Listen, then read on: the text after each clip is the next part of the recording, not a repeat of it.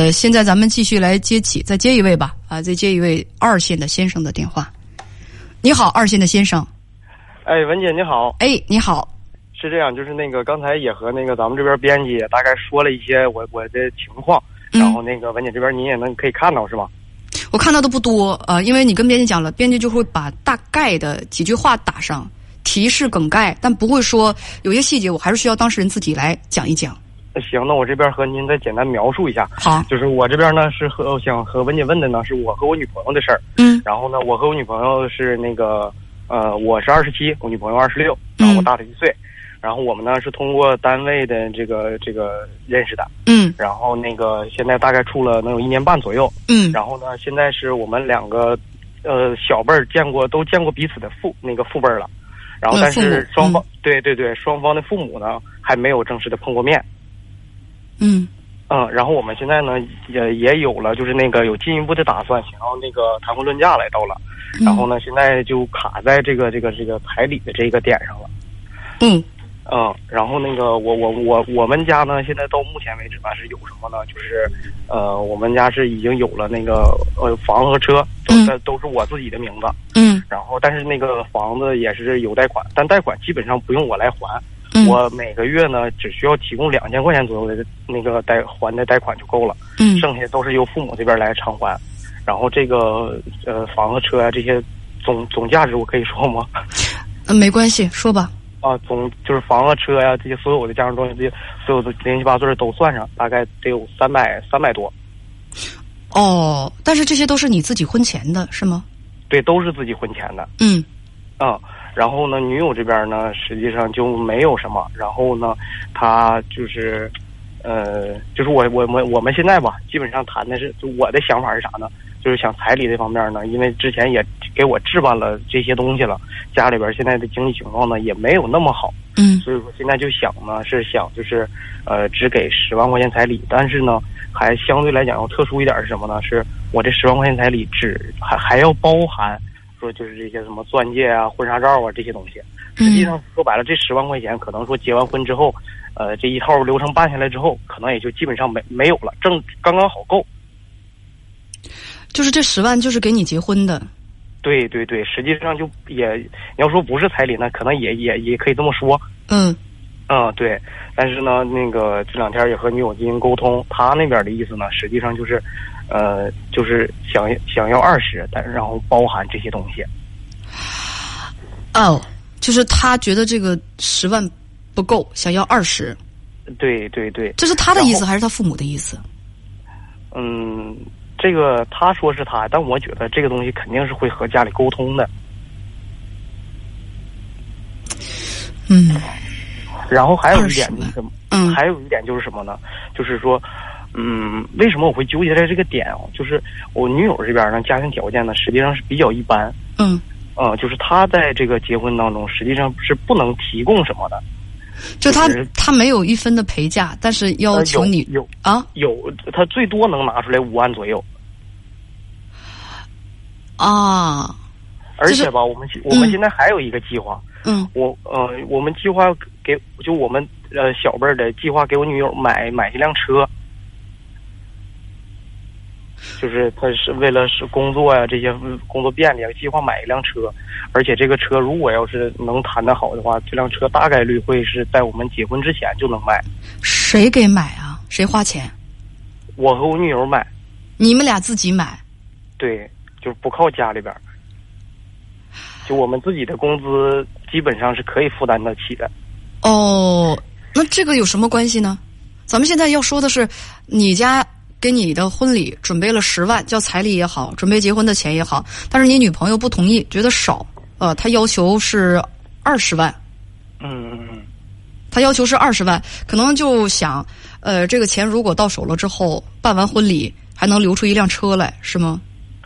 这辆车其实不用留，这辆车就是我们俩自己平时用贷款还就能还得上。啊，这十万块钱就是单独他自己留着了。作为平时的生活呀，这些啊之类的，就是或者是自己有一点积蓄。也就是说，现在的反正就是问题的症结就在他要二十万，啊，对，你但是你又觉得他家没付出什么，然后又又又想要这么多，就心里有一多少有一点不平衡。你跟编辑讲说，这个钱呢，虽然咱家现在啊一下子拿不出来，但是借也能借到。可是你觉得这对家里不公平？现在因为这个事情，你们吵了好几次，所以想问我怎么办？是管回头管妈妈多要点，还是哄女朋友让她退一步？对，问我这问我这个，现在我哪边我也整不好，就是我家这家我家父母这边呢，也也也是那个跟我说想少一点，女友这边呢也不同意，是现在属于两头难了两头难，但是婚还必须得结。啊。那不是说这么就是婚必须得结，至于说就为这个问题，哎呀，咋说呢？嫌人家嫌嫌嫌人家要的多，还非还还一定要结这个婚，人家就说就看到你就必须要结这个婚，所以说就狮子大开口呗。嗯我我刚才看到有有一些网友啊，应该是一些女网友，有一些女网友说这个男士太精明了，男方出的都是婚前财产，女方出的都是共同财产。怎么叫女方出的都是共同财产啊？男方、女方、女方她有呃怎么说呢？女方她有五万的这个婚前财产，她这个五万的婚前财产将来。她是打算带到你们这个家庭当中，还是作为他的婚前财产？嗯，应该是会带到那个我们家庭当中。作为共同财产吗？对对对对对，啊，那么这个共同财产带到你们家庭当中，那如果说你拿了十万的话，啊，这个十万有婚纱照，有有这个戒指啊什么的，那那这怎么说？这还是你比他拿的多呀？他拿五万你拿你拿十万是吗？对呀、而且说我们家现在已经就是房啊车呀、都已经准备好了。啊，那都是你的婚前财产，这个咱就不提了啊，提了就是我就挨骂了啊，就是有有朋友就 就骂我了，知道吗？是不是啊？你在三百多万、四百多万都是都是你们家的这个这个你的婚前财产，跟女方是没有关系的。嗯嗯啊就有的朋友就就一个劲儿说男生精明，小子家什么心机够深。我觉得这这个这个话大家说的这是什么意思啊？这是什么意思啊？人家有啥让女方吃亏的了吗？大家听到现在女方吃什么亏了吗？男方不管拿二十万还是拿十万，女方吃任何亏了吗？女方吃亏了吗？我我就想问问大家，大家为什么说男方精明啊？精就是因为人家有婚前财产，婚前财产房子是人家的名儿，是吧？就是说这个装修也是人家装修的，这就是说男方精明了。我怎么听不是那么回事儿？这这哪儿体现出男方精明？男方没有算计女方啊，所以有的朋友就啥意思啊？女方没有占着便宜，男方就错了，男方就太精明了。我就就我就很奇怪啊，就而且大家有的朋友说说男方计较，呃，小伙子你先别着急啊，我跟网友们交通，呃，那个沟沟通的，这好那个不是他他他哪儿体现出？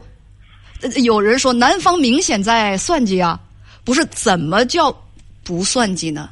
我我们有婚前财产，但是我跟你要结婚了，我把我爸我妈给我买的二百万的房子，我加上你的名儿，这就叫我不算计了，是这个意思吗？什么叫女方的保证在哪里？呃，我跟大家讲，真是这么回事啊。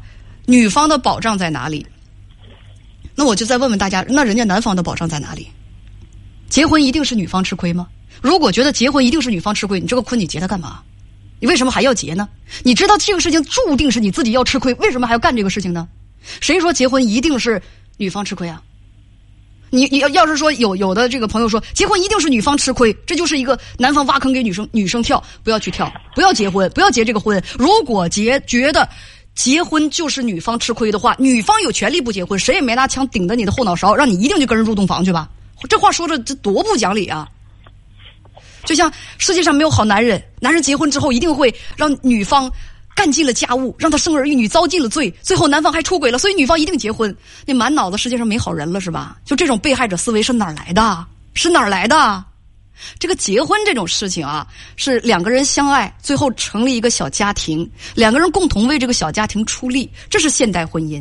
这怎么就把它说成一火坑？有一方必须要跳呢？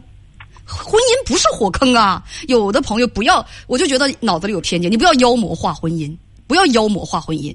就甚至有的年轻人会问我说：“姐，你会不会觉得将将来婚姻它会消亡？”我说：“婚姻不会消亡，仍然有很多善良的年轻人他会选择结婚，人家选择结婚之后，人家过得好好的，人过得好好的不是挺好的吗？